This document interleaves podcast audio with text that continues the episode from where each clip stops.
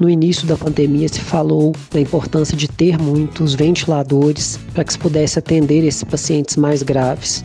Falando sobre a vacina, várias estratégias estão sendo realizadas e duas delas estão sendo testadas no Brasil. Nós já temos a planta, nós já temos a capacidade de produção. Agora nós precisamos ter essa fase de estudos clínicos para saber se a vacina é segura e eficaz em geral a gente fala da vacinar quando tiver os ensaios de fase 3, está tudo resolvido, está tudo certo, não é bem assim. No mundo nós temos grupos que fazem propaganda contra a vacina. Não é que simplesmente não se vacinem, eles fazem propagandas contra a vacina. A gente tem vários anticorpos monoclonais já, já, isolados, né, já começando a ser produzidos. Eu acho que eles vão ser uma, uma alternativa muito interessante, altamente potentes, eficazes. Viva Mais o seu encontro com a cidadania, bem-estar e saúde.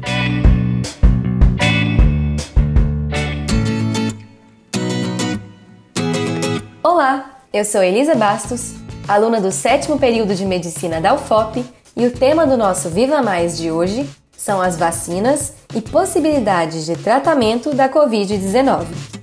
Como estamos tratando a Covid? Já existe uma vacina? O que é essa tão sonhada terceira fase de teste? O Brasil vai receber logo a vacina? Vamos conversar com especialistas para sabermos se temos respostas para essas perguntas. Nós já ouvimos falar sobre diversas promessas de tratamento para a Covid-19, como a cloroquina e a dexametasona, um conhecido corticoide. E hoje, já temos algum tratamento específico?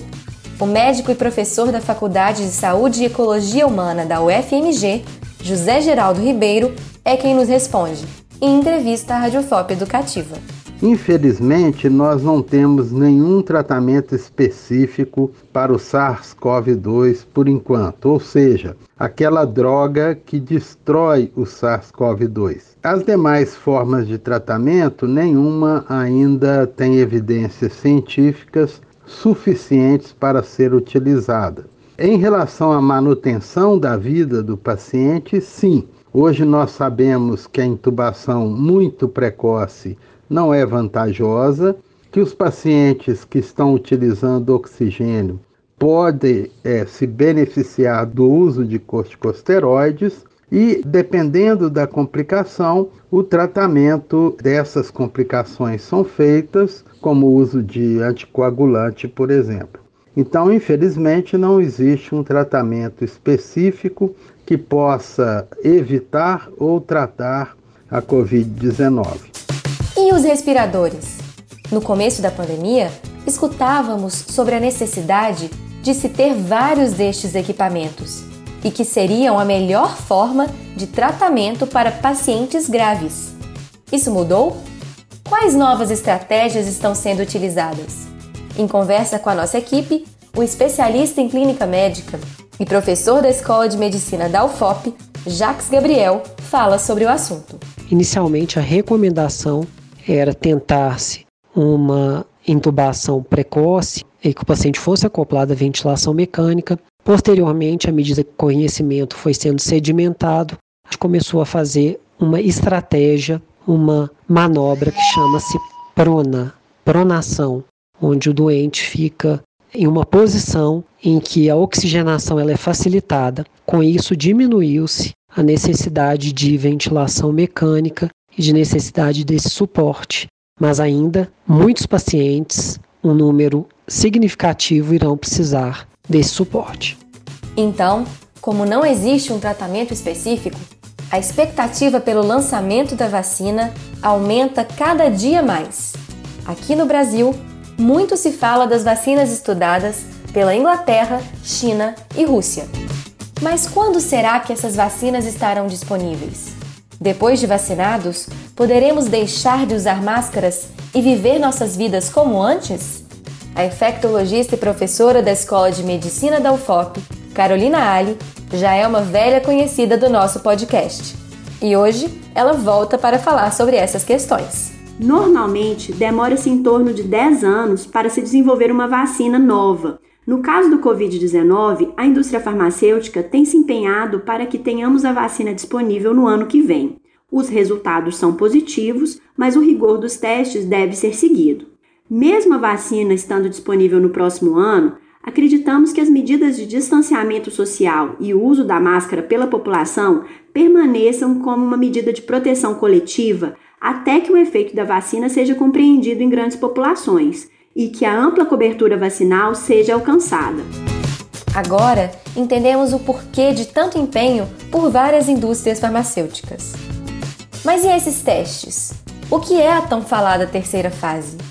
Por que uma vacina que está nesta etapa é a mais avançada? Dimas Covas, diretor do Instituto Butantan, parceiro da indústria chinesa Sinovac, responde a essa pergunta em uma coletiva de imprensa feita para o governo de São Paulo. Os estudos para aprovação de uma vacina, eles são em fases. A primeira fase é o pré-clínico, é quando você é, usa essa vacina em animais. Depois disso vem a fase 1, é, que é a fase inicial, um número menor de, de voluntários, que é para você testar se a vacina tem segurança. Fase 2, aí já é um estudo um pouco mais amplo, né, com um número maior de, de, pacientes, mas ainda é um estudo intermediário. Aí você avalia já alguns aspectos da eficácia, produção de anticorpos, capacidade de neutralizar o vírus. E finalmente a fase 3, aí já é um estudo populacional. Você vai aplicar a vacina num grande número de voluntários, em situação real, quer dizer, pessoas expostas é, à infecção, e vai ver se a vacina tem eficiência, se ela protege ou não. Se a vacina se mostra segura e eficaz, ela vai para a fase de registro. Você registra na Anvisa, registra nos órgãos competentes. A partir do registro, você produz. Sendo assim, entendemos que o primeiro passo é obter sucesso com a fase 3 de testagem. Mas qual das vacinas que estão sendo testadas hoje no Brasil está mais próxima desse resultado. A pausa nas testagens da vacina inglesa fez com que ela ficasse atrasada em relação à chinesa? O infectologista e professor da Faculdade de Medicina da UFMG, o Naito Pinambás, discute esse assunto em entrevista para a Rádio FOP Educativa. Hoje nós temos duas vacinas em fase 3 aqui no Brasil, né? Principalmente no Brasil, é a fase da, da vacina da Oxford e da Sinovac.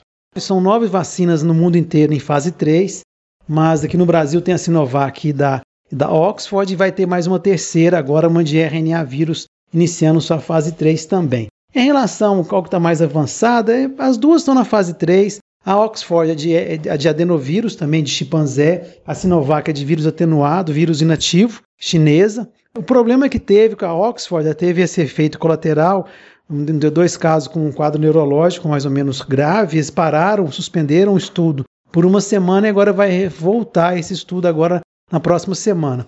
Então, por conta desse problema que a Oxford, a vacina da Oxford teve, talvez a vacina da Sinovac, que é de vírus inativado, que é uma técnica já conhecida de outras vacinas, né? Pode ser que ela tenha tido uma, em termos de estar tá mais avançada, né? Talvez ela ficou mais avançada, ela, ela não parou seu estudo, portanto, ela deve estar incluindo mais participantes do que a vacina é, da Oxford.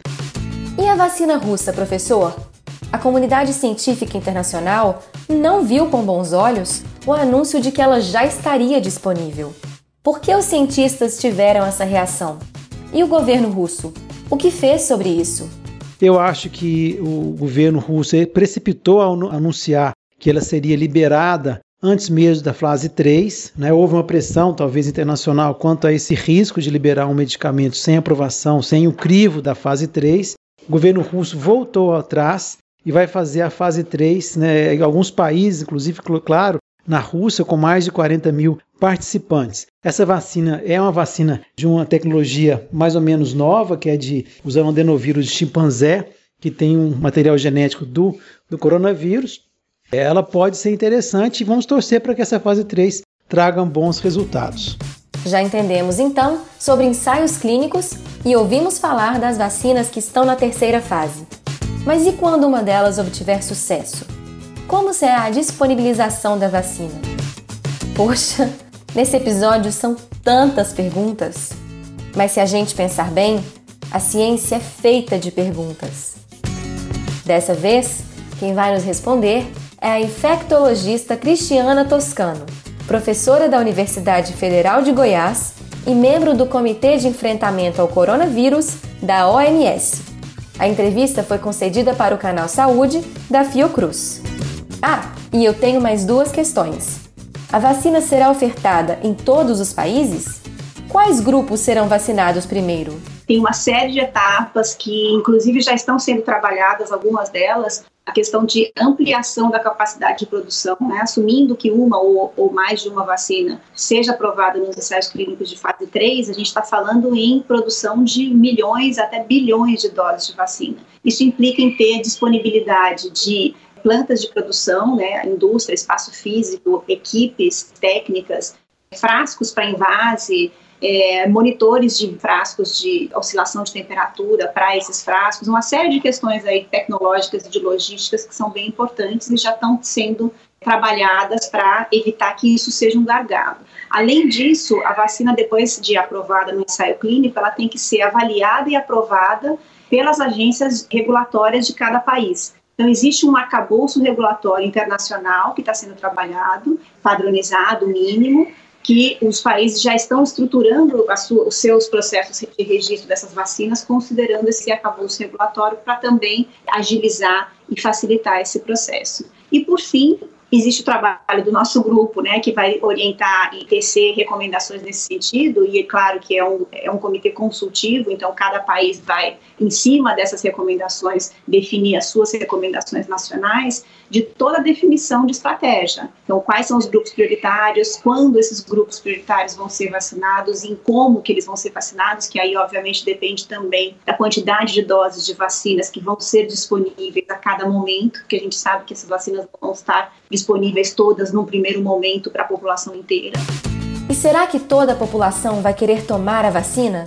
De acordo com dados de 2019 do Programa Nacional de Imunização, é a primeira vez em quase 20 anos que o Brasil não atinge a meta de vacinação para as principais vacinas indicadas a crianças menores de um ano. Esse dado pode ser explicado, dentre outros motivos, pelo movimento anti-vacina, que vem ganhando força nos últimos tempos em diferentes países. Isso é muito perigoso, porque a vacina não protege apenas um indivíduo, mas várias pessoas ao nosso redor impedindo a transmissão de doenças altamente contagiosas. Será que com a vinda da vacina para a Covid-19, esse movimento vai se enfraquecer ou vai ficar mais forte? O médico e professor da UFMG, José Geraldo, volta a conversar conosco para nos apresentar a sua opinião. No mundo, nós temos é, grupos que fazem propaganda contra a vacina não é que simplesmente é, não se vacinem, eles fazem propagandas contra a vacina. São os chamados grupos anti-vacinas.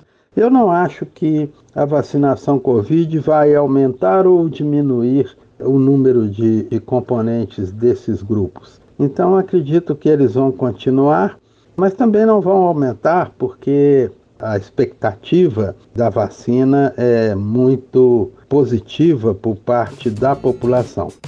Mas existem outras opções além da vacina? Muito tem se falado sobre anticorpos monoclonais, proteínas produzidas em laboratório que imitam nossos anticorpos naturais e atacam um alvo determinado, como vírus, bactérias e células cancerígenas. Agora, os anticorpos monoclonais estão sendo estudados para combater o novo coronavírus. Será que essa estratégia seria eficaz? Seria fácil disponibilizá-la para a população? O infectologista e professor Unaito Pinambás, que é lá da UFMG, volta agora para falar sobre esse tema. Em relação aos anticorpos monoclonais, é muito interessante essa estratégia. A gente tem vários anticorpos monoclonais já, já isolados, né, já começando a ser produzidos. Eu acho que eles vão ser uma, uma alternativa muito interessante altamente potentes, eficazes, né? Porque esse tem uma outra tecnologia de anticorpos monoclonais com nanotecnologia. Você vai é, abraçar a proteína spike do vírus, né? Aquela, aquela proteína que faz com que ele se infecte e junte-se às células, né? Então tem várias tecnologias novas com relação a anticorpos monoclonais que pode ser uma alternativa do tratamento. Uma questão que nos preocupa é que o investimento está sendo muito mais baixo do que deveria ser, né? E outra questão é o acesso, que um anticorpo monoclonal ainda é caro. Aí você precisa de um bioreator, você precisa de uma tecnologia bem, uma, estrutura bem mais cara, mas não deixa de ser uma, uma alternativa muito interessante para enfrentamento dessa pandemia. Depois de tantos assuntos e tantas perguntas, nosso episódio fica por aqui. Nesse podcast, buscamos compreender mais sobre as vacinas e seus desafios, desde a produção até o plano de imunização. Como você ouviu, as opções de tratamento para a doença são escassas, principalmente para casos graves. Por isso, não arrisque. Fique em casa se puder. E se precisar sair, utilize as medidas de proteção. Este foi o Viva Mais de hoje e eu fico por aqui. Se você ficou interessado no tema, não perca os próximos episódios da série sobre o coronavírus. Tem alguma dúvida, sugestão ou comentário? Entre em contato conosco pelo Facebook Viva Mais UFOP, pelo Instagram arroba vivamais.ufop ou pelo nosso e-mail vivamaisufop@gmail.com. Viva Mais, o seu encontro com a saúde, bem-estar e cidadania. Pesquisa e redação: Ana Luísa Godinho. Coordenação de produção: Glaucio Santos. Edição e sonoplastia: Cimei Gonderim. Coordenação de pesquisa: Professora Heloísa Lima. Produção: Sistema UFOP de Rádio, Programa de Extensão Viva Mais e Roquete Pinto Comunicação Educativa. Apoio: Comitê de Enfrentamento ao Coronavírus. Realização: Universidade Federal de Ouro Preto.